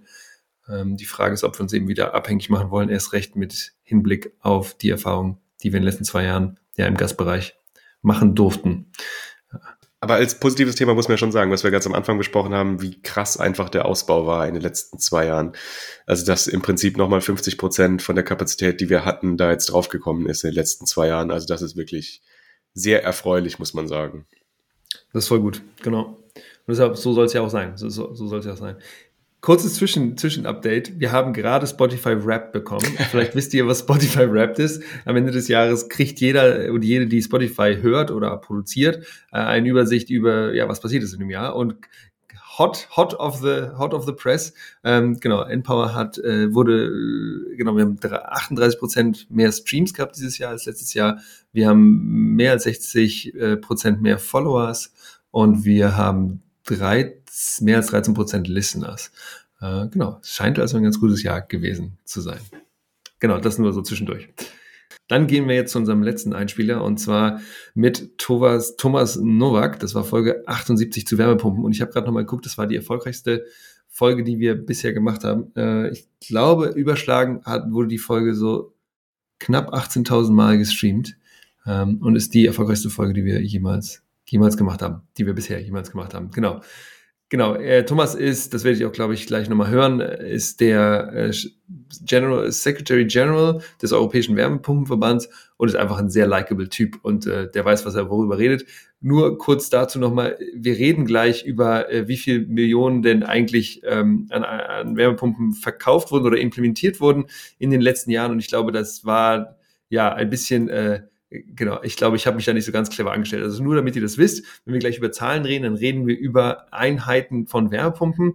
Und da war es so, dass wir 2016 ungefähr eine Million Wärmepumpen in Europa verkauft haben und äh, oder verkauft wurden und wir also eine Million 2016 und für 2022 ist man so von knapp drei Millionen ausgegangen. Also da hat man auch gemerkt, dass der dass der äh, dass das Wachstum da substanziell äh, mal angestiegen ist. Natürlich auch wegen der Gaskrise, die wir hatten. Genau, also wir reden über Einheiten Wärmepumpen, die verkauft wurden und nicht von Euros. Äh, es könnte sein, dass es ein bisschen Tovabo gleich gibt. Also, los geht's. Hi ihr Lieben, hier sitze ich mit Thomas Nowak. No, Thomas war bei uns in der Episode 76 und die ist rausgekommen am 4. Dezember 22. Hi Thomas, wie geht's dir? Tag Julius, ja, es geht mir ganz hervorragend. Obwohl ganz hervorragend. die allgemeine Situation gar nicht so, so rosig ist. Aber mir geht's persönlich gut. Genau, wir haben damals über Wärmepumpen gesprochen und wir wollten mit dir ein kleines Update machen zu Wärmepumpen. Und zwar damals war das so, dass der, der Ukraine-Konflikt gerade ja, acht Monate äh, her war, dass er angefangen hat. Und damals warst du sehr guter Laune. Also damals ging es sehr aufwärts mit der, äh, ja, mit der Wärmepumpenindustrie, was ja auch sehr nötig ist, dass wir alles elektrifizieren, spezifisch die Wärme. Also, gib uns mal ein Update. Wo stehen wir heute gerade? Ähm, und genau, wo steht die Wärmepumpe heute in Europa und in Deutschland? Ja, ich war da tatsächlich sehr guter Laune, äh, aber wirklich nur für die Wärmepumpe. Diesen Krieg finde ich nach wie vor unsäglich und ich möchte wirklich auch nochmal sagen, dass diesen Krieg braucht kein Mensch. Wir brauchen auch diesen anderen Krieg in Israel nicht. Wir haben echt gut, gut richtig andere Probleme, die wir lösen sollten. Die Wärmepumpe ist dafür bereit und ähm, man muss heute sagen, dass, dass wir so ein bisschen äh, vielleicht verwirrt vor der Situation stehen. Wir haben auf der einen Seite hohe Installationszahlen, das heißt, die Installateure sind nach wie vor ganz gut ausgelastet. Auf der anderen Seite hören wir aus der Industrie, dass der Absatz aus der Fertigung absinkt. Das heißt, es ist so, man könnte das so als Frühindikator bezeichnen, dass wahrscheinlich ähm, das nächste Quartal und vielleicht auch das erste oder zweite Quartal 2024 nicht so gut aussehen wie heute. Und äh, unsere Reaktion darauf ist, dass wir auf die Politik zugegangen sind und haben gesagt, ihr müsst jetzt was tun. Ihr habt wirklich sehr gute Arbeit geleistet und das kann ich auch hier nochmal betonen. Ähm, sowohl die, die Präsidentin von der Leyen als auch die Energiekommissarin äh, Frau Simpson als auch der ehemalige äh, Vizepräsident Šefčovič, äh, Quatsch, ähm, äh, Timmermans, jetzt ersetzt durch Šefčovič, haben eigentlich gute Arbeit, haben gute Arbeit geleistet für die Anerkennung der Wärmepumpe auf, höchsten, auf der höchsten politischen Ebene. Und jetzt darf man aber da nicht aufhören. Jetzt muss man noch mal einen Schritt dazu tun und muss überlegen, wie kann man auch, wie kann man nicht nur die allgemeine Stimmung nach vorne bringen, sondern wie kann man auch die Nachfrage triggern, weil das sehen wir im Moment. Die Nachfrage sinkt, der Gaspreis ist wieder zurück und es gibt zu viele Leute, die heute sagen, ach, ehe ich mir diesen Stress mit der Wärmepumpe mache, dann installiere ich doch nochmal schnell eine Gasheizung, dann habe ich die nächsten 20 Jahre Ruhe. Und das, Sie übersehen dabei aber, dass die CO2-Preise kommen. Das heißt, die Öl- und Gasheizung wird jedes Jahr teurer werden, ab 2027 im ganzen europäischen Kontext. Und das heißt, man muss eigentlich jetzt schon gegensteuern. Und das muss die Politik anerkennen und da was tun. Lass uns doch mal reinspringen in, in die Zahlen und die Ausbau, Ausbauzahlen in den letzten Jahren. Ähm, 2017, wenn ich das richtig im Kopf habe, haben wir, haben wir etwas über eine Milliarde gehabt als eine Markt. Million. Eine Milliarde wäre super, aber das Nur eine Million? Was? Nur eine Million. Boah. Genau, ich hab, du hast mir das gerade gezeigt vorher, aber jetzt bin ich tatsächlich beeindruckt, dass es nur eine Million ist. Wir in, in, das ist Europa. In Europa wurde nur Wärmepumpen in, in, nein, ja, das ist aber ein Jahresabsatz. Ne? Das, der Jahresabsatz und der Jahresheizgerätemarkt ist ungefähr 9 Millionen. Also damals waren das ja auch schon nicht ganz, aber fast 20 Prozent. Heute sind wir ein bisschen besser dran. Wir sind ungefähr bei über 30 Prozent Jahresabsatz der Heizgeräte sind heute Wärmepumpen. Ah, sehr krass. Ich, und ich hätte gedacht, dass der Markt tatsächlich größer wäre. Aber genau, also wenn wir uns jetzt diese Episode von 2017 bis 2021 anschauen, da sehe ich in den Zahlen, dass sich der, der, ähm, der Absatz verdoppelt hat. Genau. Und jetzt 2022 sag mir, was genau, was ist 20? Ja, was ist passiert? Genau, was ist passiert? Diese einfache Verdopplung können wir jetzt nicht nachzeichnen. Es hat sich schön ergeben, dass 2017 bis 2021 eine Verdopplung war. Das hat sich jetzt bei 2000, also, und damals war die Botschaft, in vier Jahren haben wir verdoppelt. Was könnte in den nächsten vier Jahren passieren? Und was wir sehen können 2022 ist ein Plus von 39 Prozent. Das äh, ist auch hinreichend beleuchtet worden. Das war, hat es bis dahin nicht gegeben. Das war sicherlich durch die, durch die verschiedenen Faktoren aus Corona und hohem Gaspreis und generelle, ähm, generell der Krieg in der Ukraine, dass die Leute gesagt haben, vielleicht will ich doch Gas nicht mehr haben, bedingt. Und jetzt sind wir so ein bisschen im Unklaren. Das heißt, wir hatten eigentlich erwartet, dass das so weitergeht, also 10, 15 Prozent, dann wären wir bei 3,3, 3,4, 3,5 Millionen, vielleicht sogar optimistisch auch 20 Prozent. Machbar ist mehr, weil die Kapazität ist aufgebaut worden. Also wir können jetzt wahrscheinlich eher sowas wie vier bis fünf Millionen pro Jahr, jedenfalls nach Ausbau der verschiedenen Fabriken fertigen. Aber die Nachfrage kommt nicht hinterher. Da sind wir jetzt. Hm. Genau. Und da, da und du hast gesagt, dass dadurch, dass der, dass die Energiepreise für fossile Kraft, äh, für fossile jetzt wieder runtergegangen sind, ist nicht zu erwarten, dass eben der, der Ausbau substanziell jetzt steigen wird, sondern dass wir eher auf einem Plateau gerade sind. Sag uns trotzdem mal, was das für Implikationen für die gesamte, äh, für das Business Environment hatte. Also wir haben ja gesehen zum Beispiel, dass ähm, Fissmann seine Wärmepumpensparte, wenn ich es richtig verstanden habe, verkauft habe. Also kannst du uns da vielleicht mal mitnehmen, was ist denn, was ist denn auf der Business-Seite im Jahr passiert und womit strugglen denn vielleicht aktuelle, äh, die, die Firmen aktuell? Also den Verkauf von Fissmann würde ich jetzt nicht mehr kommentieren, weil das ist eigentlich äh, so hoffentlich bald in trockenen Tüchern. Was aber Fissmann gleichzeitig auch gemacht hat, zusammen mit anderen Herstellern, sie haben massiv in Produktionskapazitäten investiert. Ähm, ein Journalist sprach von dem neuen Wärmepumpental, also Heatpump Valley, das sich irgendwo von, von Mittel- bis Südpolen erstreckt und dann weiter in die Tschechei, also in die Tschechische Republik und in die Slowakei und sogar bis runter nach Ungarn. Also da ist schon was zu sehen. Man sieht viele neue Fabriken, die in Osteuropa entstehen. Sicherlich geschuldet der, den langwierigen Planungsprozessen in Westeuropa. Also da dürfen sich die westeuropäischen Regierungen durch mal, durchaus mal in die Nase fassen, um zu überlegen, können wir das eigentlich beschleunigen? Weil wir wollen diesen Wandel schnell haben. Wir wollen aber nicht auf unsere alten Planungsprozesse verzichten. Also das ist die eine Sache.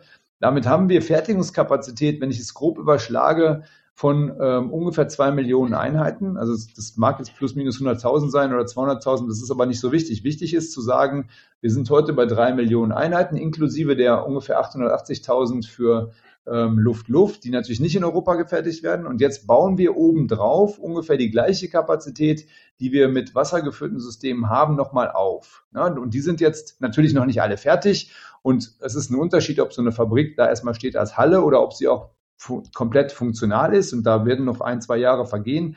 Aber wir laufen ganz klar darauf hinaus, dass wir Kapazität haben, die, die weit mehr als der Hälfte der heutigen Nachfrage entspricht. Und dann komme ich halt wieder zurück.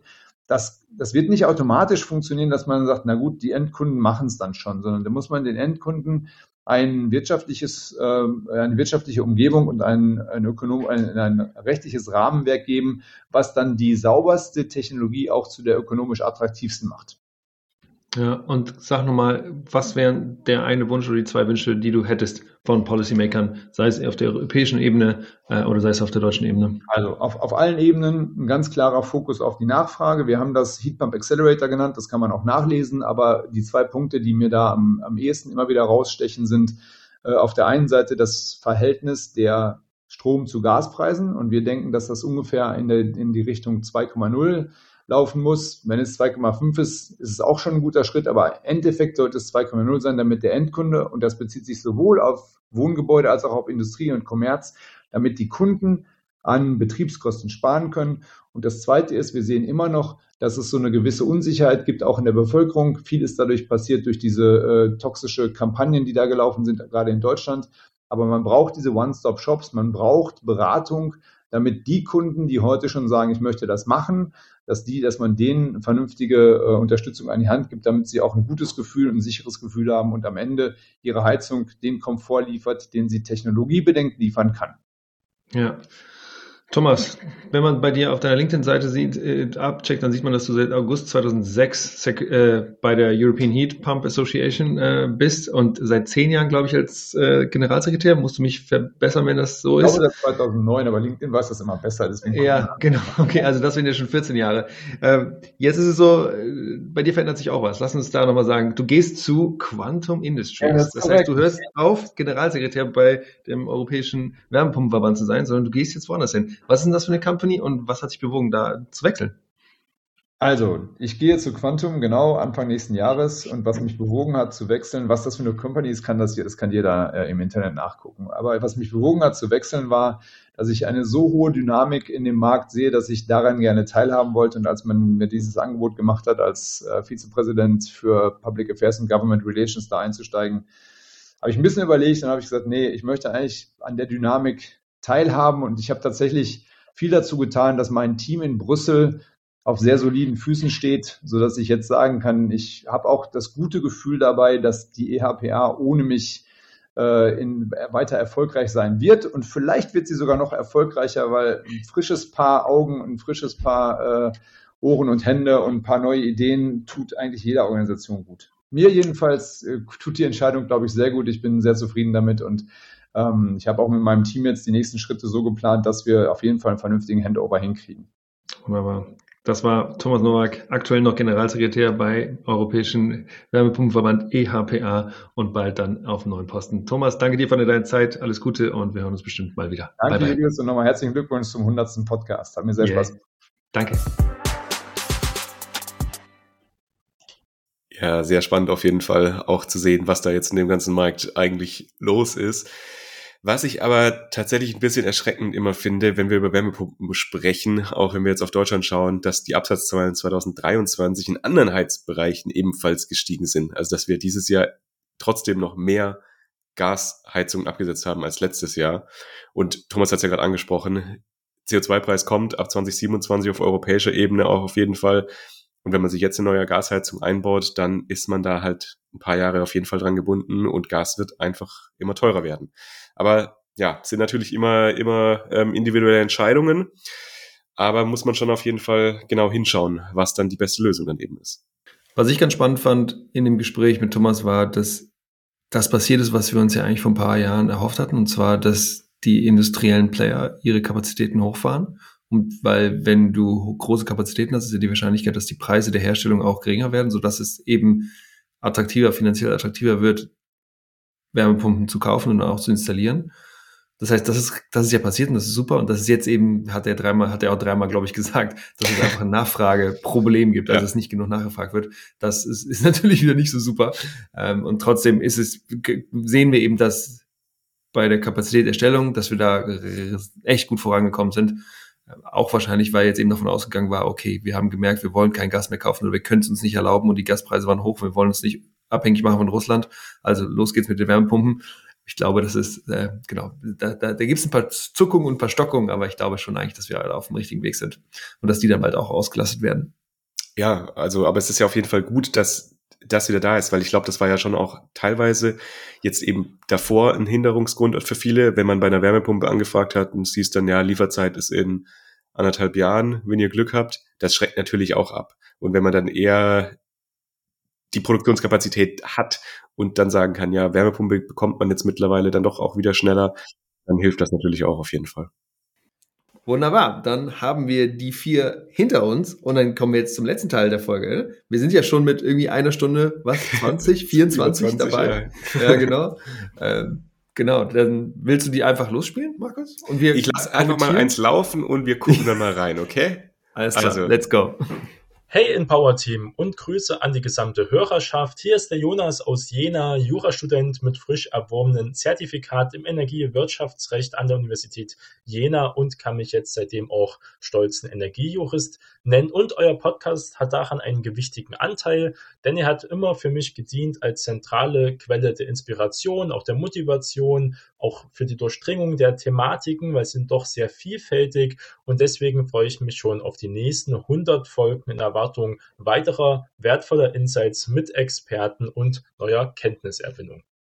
Ja, voll gut, Jonas, ey. Voll schön. Wir haben Hörer in Jena.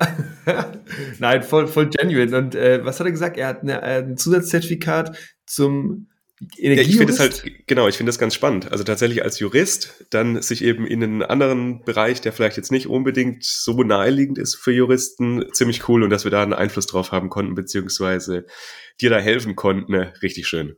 Ja, aber genau, du hast jetzt gerade gesagt, dass das, dass das nicht so ganz zentral ist, aber ich finde das super zentral. Also, und wir brauchen ja ganz viele Juristen. Es gibt ja Firmen wie zum Beispiel Rödel und Partner, die mal hier bei uns äh, auch Werbung geschaltet haben oder zum Beispiel auch BBH. Und die sind ja auch in vielen wissenschaftlichen Studien dabei, um einfach Dinge ja, von äh, aus juristischer Sicht einschätzen zu können. Und wir sehen ja auch gerade, oder haben wir eben auch schon drüber gesprochen, bei dem äh, beim, beim Urteil ähm, vom vom Bundesverfassungsgericht, dass auch wenn das Urteil jetzt gefallen ist, man jetzt nicht genau weiß, wie das ausgelegt werden soll. Und deswegen ist es super wichtig, dass wir clevere Leute, wie zum Beispiel Jonas, dabei haben, äh, auf dem Weg, die Energie wieder umzusetzen. Äh, ohne euch geht's nicht. Voll gut, Jonas. Schön, dass du dabei bist. dann kommt jetzt das nächste. Hey Markus, hey Julius, hier ist Fabi aus Baden-Württemberg. Und als mein beruflicher Umstieg in den Energiebereich anstand, damit auch ich meinen Beitrag hier zu dieser, dieser großen Transformation leisten kann, bin ich auf euren Npower Podcast gestoßen. Als Neuling unter den Energieberater habe ich bei euch viel Wissen aufsaugen können. Denn, wie ich finde, euren gute, vertiefte Überblick in so gut wie alle Themen der Energiewende habe mir damals doch sehr geholfen und tut's heute noch. Auch im Ehrenamt konnte ich das Empower-Wissen immer gut gebrauchen, denn wir haben nämlich einen Verein gegründet, der Klimateam Schöntal heißt, der aktiv kommunaler Klimaschutz vorantreibt. Hier sind wir in viele Gespräche mit Gemeinderat, Bürgermeister und weitere kommunale Akteure. Danke für euch, dass ihr das macht. Ich finde cool, mit welcher großer Leidenschaft und Elan ihr das vorantreibt. Und es ist definitiv eine richtige und wichtige Sache. Fabi, du bist bester Mann. Richtig cool, ey. Und vor allem, dass du das noch im Ehrenamt dann so im Prinzip äh, dann auch noch einbringst. Richtig, richtig, richtig cool. Also wirklich. Und der Dialekt ist ja der beste, Fabi, den du hast. Schöntal. Ich muss gleich mal googeln, wo das ist, ey. Fabi aus Baden-Württemberg, ich freue mich, dass du dabei bist beim Podcast. ich bin Leon, Student aus Aachen und Npower habe ich gleich zwei Dinge zu verdanken.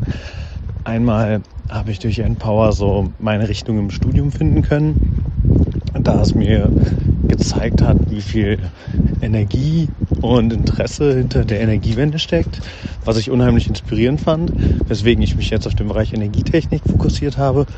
Und ein paar Monate später, nach meiner ersten Folge, bin ich über den Discord-Server der Empower Community ähm, an meinen jetzigen Job gekommen, wo ich sehr, sehr happy bin.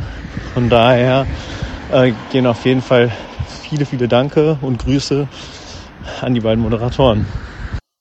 Sehr cool. Ja, das freut uns natürlich ganz besonders. Also, Leon, dass du dann quasi noch tatsächlich über uns dann an deinen Job gekommen ist, ist ja mega geil.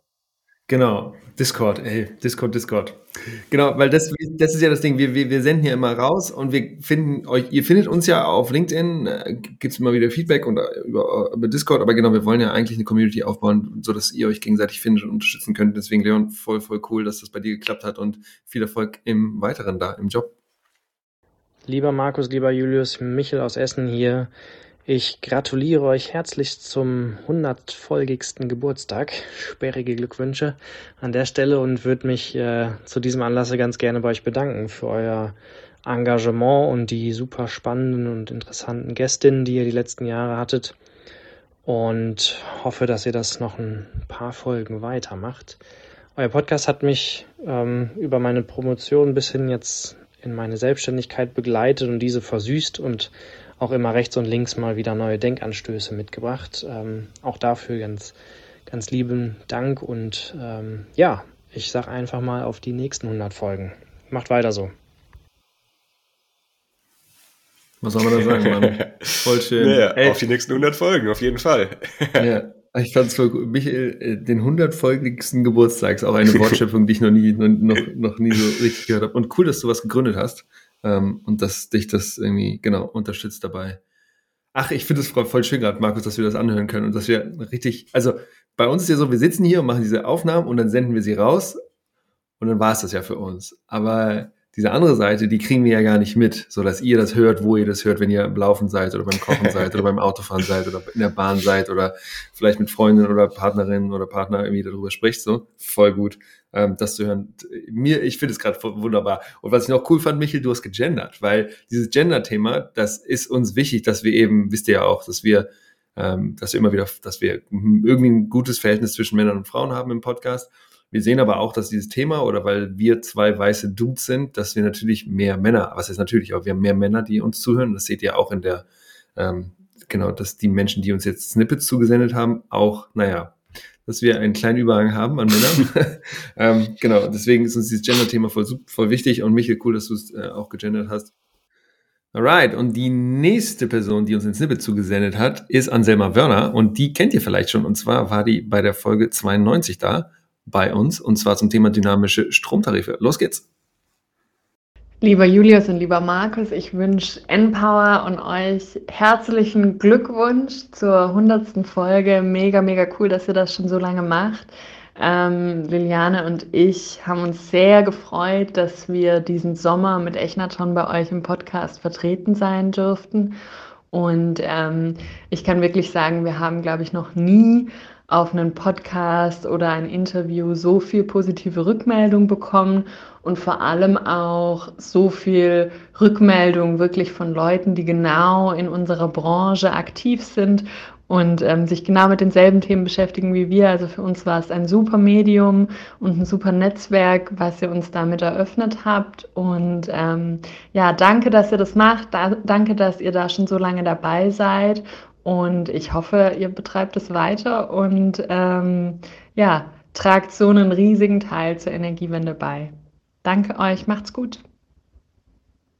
Ja, voll cool. Also auch vielen Dank, dass du uns da nochmal was zugesendet hast. Ist natürlich auch schön zu sehen, was, beziehungsweise zu hören jetzt, äh, was, ja, dass ihr eben auch was davon, davon mitnehmt und dass euch Empower irgendwie auch was gebracht hat. Ist ja auch cool, dass die Gästinnen und Gäste, die bei uns sind, irgendwie auch was davon haben. Dann würde ich sagen, ins nächste. Moin, Ed Cooper hier, Gründer von The Charging Project in Hamburg. Das Startup gab es schon vor Empower, davor konnte ich kein Credit nehmen. Ähm, wir haben beraten im Bereich E-Mobilität, vor allem für WEGs.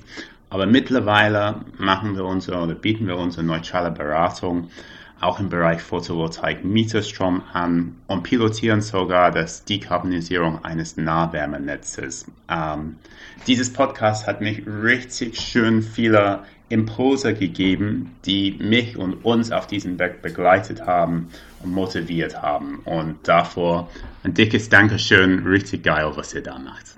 Ich habe es gar nicht richtig verstanden. Kommt Ed aus Hamburg? Das weiß ich gar nicht. Das heißt, ich kann es auch nochmal ablaufen lassen und wir machen dann nochmal. Ganz am Anfang. Moin, Ed Cooper hier, Gründer von The Charging Project in Hamburg. Ja, das genau. Genau, genau, genau, genau. Hey Ed, genau, ja, genau, Hamburg. Genau, ich bin ja in Hamburg aufgewachsen, deswegen, genau. Ich glaube, du hast mich mal angeschrieben auf LinkedIn. Ich musste mal gucken, ob ich ja geantwortet habe. Ja, genau. Genau, übrigens, wenn ihr uns erreichen wollt, die E-Mail-Adresse ist ja immer hallo at npower-podcast.de, aber wir sind, oder ich bin ziemlich gut auch auf LinkedIn zu erreichen, deswegen ähm, folgt uns da gerne oder connectet da gerne. Ist ja nicht so dieses Folgen, sondern connecten. Äh, ich glaube, ich bin da sogar schneller im Antworten. Cool. Machen wir weiter. Einen haben wir noch, ja. Moin, ich bin der Christopher. Ich habe Wirtschaftsinformatik an der TU Darmstadt studiert und ich bin tatsächlich durch meinen Bruder auf euren Podcast aufmerksam geworden. Äh, ich habe dann die Folge zu 1,5 Grad gehört und äh, ja, ich fand das Unternehmen sehr cool. Äh, habe mich dann dort als Werkstudent beworben und habe dann im Team Digital Solutions die Digitalisierung der Installationsbetriebe vorangetrieben. Äh, bin dann ein Jahr dort geblieben und äh, bei der Unicorn-Bewertung äh, bin ich dann gegangen und habe ein eigenes Startup gegründet. Ecomorph Solutions nennen wir uns. Und äh, ja, wir haben jetzt initial als Digitalisierungsberatung für Installationsbetriebe im Bereich der Erneuerbaren gearbeitet und haben dann unter anderem äh, ja einen der größten deutschen PV-Modulhersteller beraten. Und äh, zudem entwickeln wir jetzt auch eine eigene Software für Installationsbetriebe im Bereich der Erneuerbaren. Und ja, ich höre euren Podcast wirklich sehr gern und empfehle ihn auch immer wieder gerne an alle Leute weiter, die ich kennenlerne.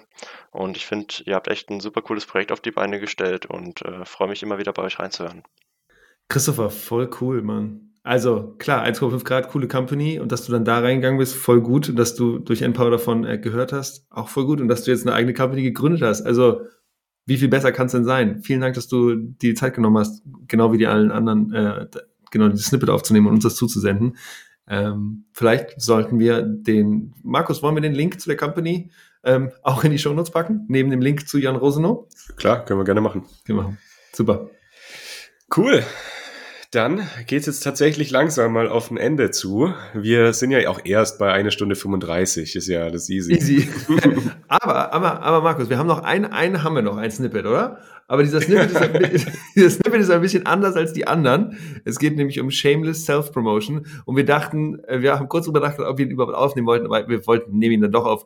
Das heißt, wir verabschieden uns jetzt und danach schneidest du den rein, oder Markus? Genau. Ja. Cool, ihr Lieben. Also, das war die hundertste Folge von Empower. Wir freuen uns hart, dass ihr alle dabei seid äh, und dass, ja, dass ihr Lust habt, weiter zuzuhören. Ähm, wir machen weiter. Es wird uns weiterhin geben und wir freuen uns, wenn ihr weiter dabei seid, bis die Energiewende geschafft ist oder wenn wir beide im Grab liegen.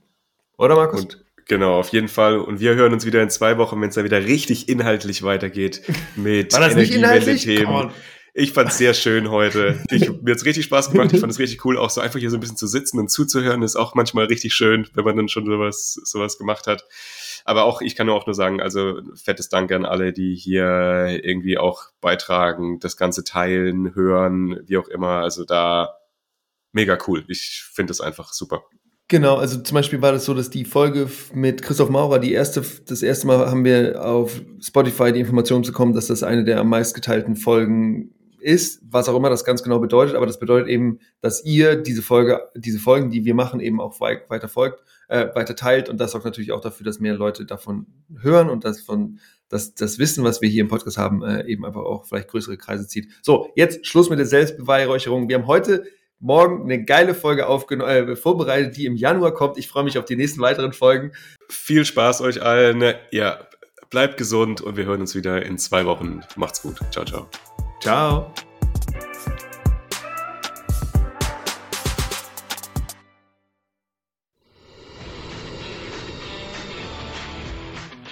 Hallo, lieber Empower Podcast, das ist der David von der Erzählturbine und ich wünsche euch zu eurer hundertsten Folge das Beste. Ihr hattet ja gefragt, was wir mit eurer Episoden so machen, wenn wir die hören etc. Und ich muss gestehen, ich höre sie am allerliebsten beim Schneiden des eigenen Podcasts. Das wiederhole ich jetzt nochmal, das ist nämlich die Erzählturbine und falls ihr das für einen Shameless Plug haltet. Nein, das ist es nicht. Ich fühle mich schon ein bisschen schlecht. Viel Spaß mit eurer hundertsten Folge und weiter so. Es macht großen Spaß, euch zuzuhören und ihr seid meine absolute Hauptquelle zum Thema der Energiewende. Macht's gut. Ciao, ciao.